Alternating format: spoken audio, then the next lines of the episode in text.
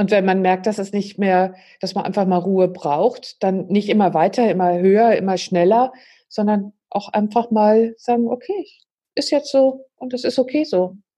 Weil ich bin okay so, wie ich bin. Nicole erzählt uns heute, dass du in der Familie nicht ersetzbar bist und sie wird auch zeigen, dass es ihr Spaß macht, im Hamsterrad zu sein. Nichtsdestotrotz kannst du deine Zeit genießen, denn sie kommt nie wieder. Das hatten wir ja im letzten Podcast schon und dieses Interview schließt nahtlos an das Thema an.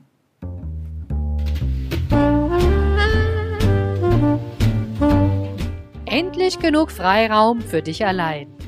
Trotz Kind und Job. Das ist das Thema meines Podcasts und auch Programm.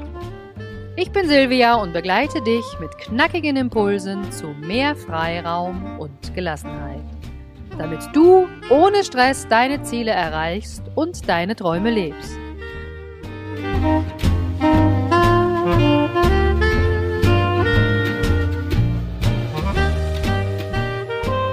Heute habe ich eine wunderbare Frau hier im Interview. Das ist nämlich die Nicole. Ja, die Nicole Beste Foppmar und sie ist Journalistin, sozusagen die allerbeste Journalistin, die es gibt, weil sie hat äh, vier Kinder. Das ist echt der Wahnsinn. Nebenbei hat sie noch ein Buch geschrieben. Beruf und Familie passt und der Titel hat mich sofort getriggert. Aber das ist noch nicht alles, was die Nicole so treibt. Sie hat auch noch ein Lobmagazin gegründet, wo sie berufstätige Mütter und Väter unterstützt. Ja, als wirklich Expertin für Vereinbarkeit von Beruf und Familie habe ich so heute mal hierher gelockt in den Freiraum-Podcast und ähm, bin schon ganz gespannt, was sie uns alles erzählen wird über ihren persönlichen Freiraum. Und ich fange ja immer so gern mit so einer Wertefrage an. Deswegen vielleicht mal, Nicole, was ist denn dein höchster Wert, wenn du so deine Familie und den Beruf mal Revue passieren lässt? Also ganz, ganz klar die Familie. Der allergrößte Wert ist die Familie. Und ähm, ich muss ein bisschen da vielleicht ausholen, warum es, äh, wie ich zu dieser Feststellung kam, weil es war tatsächlich so, dass ich viele, viele Jahre immer dachte, das ist komplett gleichwertig und es ist unheimlich wichtig, dass ich einen Beruf habe und den muss ich auch ähm, bestmöglich natürlich ausführen. Auch das denke ich heute noch, aber ich bin vom Jahren äh, ziemlich schwer krank geworden. Ich äh, durfte mal so einen kleinen Exkurs machen über den Krebs und ähm, in der Zeit, dass ich die Therapie gemacht habe, viele Wochen, Monate auf dem Sofa verbracht habe, habe ich festgestellt, ähm, die Erde, die dreht sich weiter für alle außerhalb. Nur für mich und meine Familie ist sie stehen geblieben. Und da ist mir klar geworden, dass ich bin im Job natürlich jederzeit ersetzbar, aber in der Familie nicht. Von daher, ähm, es ist die Familie, die ganz oben steht. Mhm. Ja, das ist schon mal sehr gut zu hören. Das heißt, du hast ja gerade die Krankheit auch angesprochen.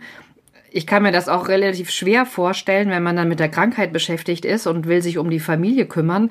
War das auch eine riesen Herausforderung oder wie bist du da rangegangen? Weil ich habe ja schon gerade erwähnt, du machst so viele Sachen und ich finde das einfach mega bewundernswert.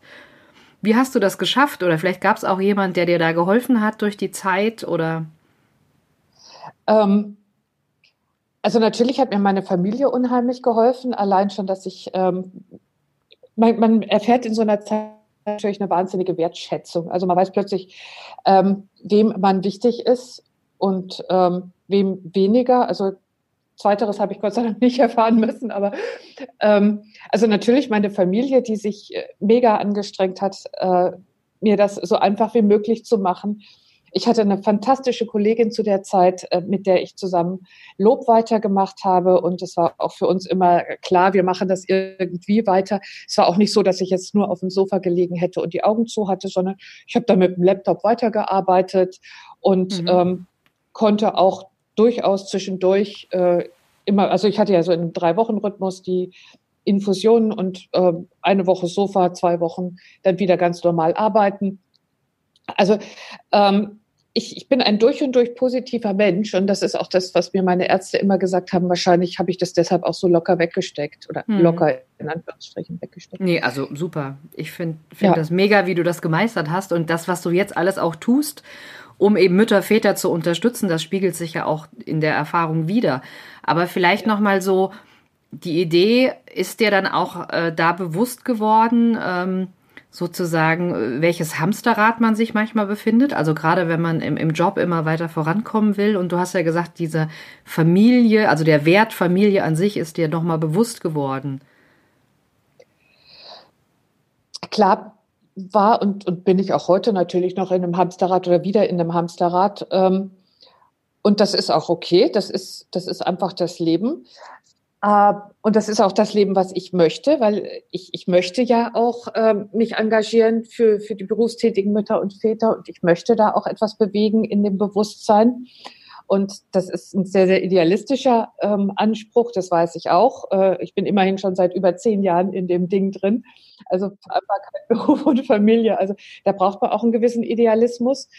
Ähm, aber in der Zeit habe ich einfach äh, gemerkt, wie unheimlich wichtig es ist, auch einfach mal mir Freiraum zu nehmen und mhm. zu sagen, so und jetzt kann ich nicht mehr und jetzt liege ich auf dem Sofa und ja, genieße das Leben. Oder geh spazieren oder was weiß ich was. Mach aber genau das, was ich jetzt einfach glaube zu brauchen.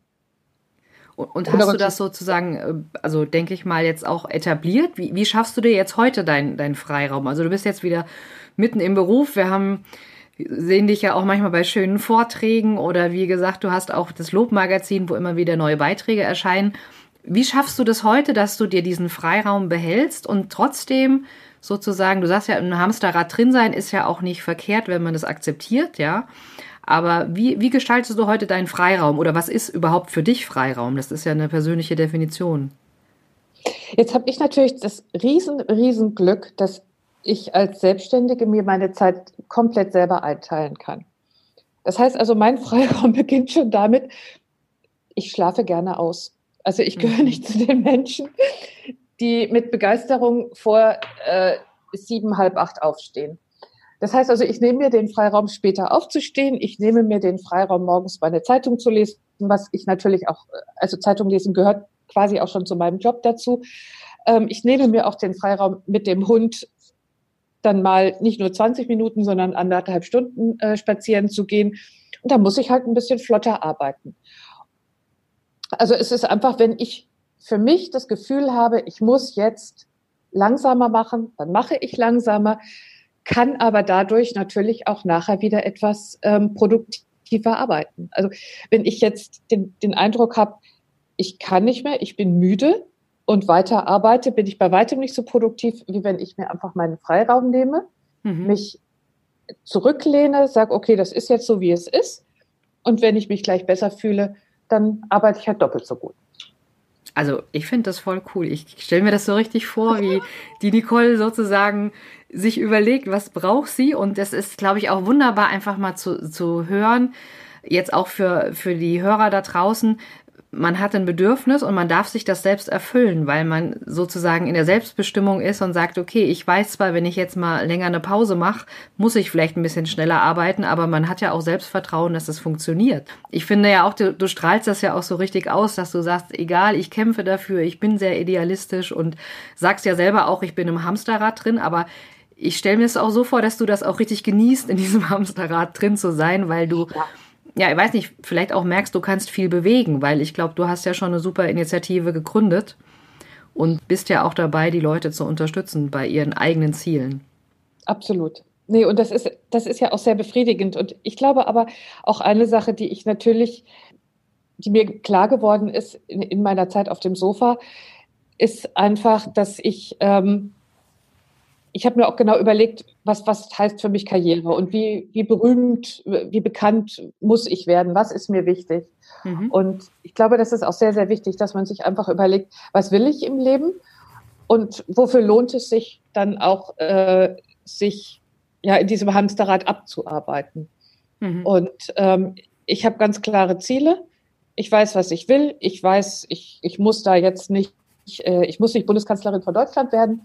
Ähm, ich, ich bin zufrieden mit dem, was ich mache und ja, bin einfach nur, ich, ich glaube, man kriegt einen ganz anderen Blick auf die, auf das Leben und weiß dann auch, was, was einem gut tut, was einem nicht gut tut und äh, was man will und was man nicht will. Und das ist, ist sehr kostbar. Ja, und ich, ich denke, es ist auch super wichtig, auf den Körper zu hören. Ne? Also es muss nicht unbedingt immer gleich äh, eine Krankheit sein oder eine große Krise, dass man merkt, okay, man muss irgendwas anders machen im Leben. Aber wie gesagt, ich wünsche euch allen, dass, dass ihr vom Krebs verschont bleibt. Aber trotzdem kann man ja irgendwie merken, vielleicht sollte ich irgendwie was, was anders machen. Und ich glaube, diesen großen Erfahrungsschatz, den du ja auch weitergibst, ich kann mir vorstellen, einige sagen jetzt, Mensch, die Nicole Beste Fort mal, das finde ich voll cool, was sie macht. Ich möchte gerne auch mal mich sozusagen unterstützen lassen oder ich möchte da mehr erfahren. Magst du noch mal kurz sagen, wo wir dich im Internet finden? Ähm, also auf jeden Fall über das Lobmagazin, also mhm. unter www.lob-magazin.de bin ich zu erreichen. Da findet man auch eigentlich alle Kontaktdaten, da kann man jederzeit Kontakt zu mir aufnehmen. Und dann habe ich noch eine eigene Seite, eine beste FOPMA, Seite. Allerdings ist der Name Foppmeier so kompliziert. Äh, ja, ist besser über Lob. also ich, ich tue beide Link in die Show Notes. Also ihr dürft euch einen aussuchen. Könnt einfach ganz normal klicken. Das ist mein das Einfachste. Aber genau, was möchtest du denn den Hörern noch mitgeben? Vielleicht hast du so irgendwie ein gutes Lebensmotto oder einen Slogan und dann ähm, sozusagen, um die Hörer zu inspirieren, da mal wirklich mal dran arbeiten. Gut, ich habe meine Lebensweisheiten gerade eben schon versprüht. Ähm, also die, was ich einfach glaube, was das Allerwichtigste ist, dass man für sich selber erkennt, was man will und was man äh, auch kann und ähm, nicht zu viel von sich will. Einfach äh, überlegt, was, was stelle ich in den, in den Vordergrund und sich darauf konzentriert. Mhm. Und wenn das die Familie ist, dann ähm, das auch konsequent machen. Und wenn man merkt, dass es nicht mehr, dass man einfach mal Ruhe braucht, dann nicht immer weiter, immer höher, immer schneller, sondern auch einfach mal sagen, okay, ist jetzt so und es ist okay so. Weil ich bin okay so, wie ich bin. Das ist ein super Schlusswort. Danke, liebe Nicole, für deine Offenheit und deine Sofa-Erkenntnis. Ich freue mich jetzt auf eure Kommentare in dem Post zur Episode auf Instagram.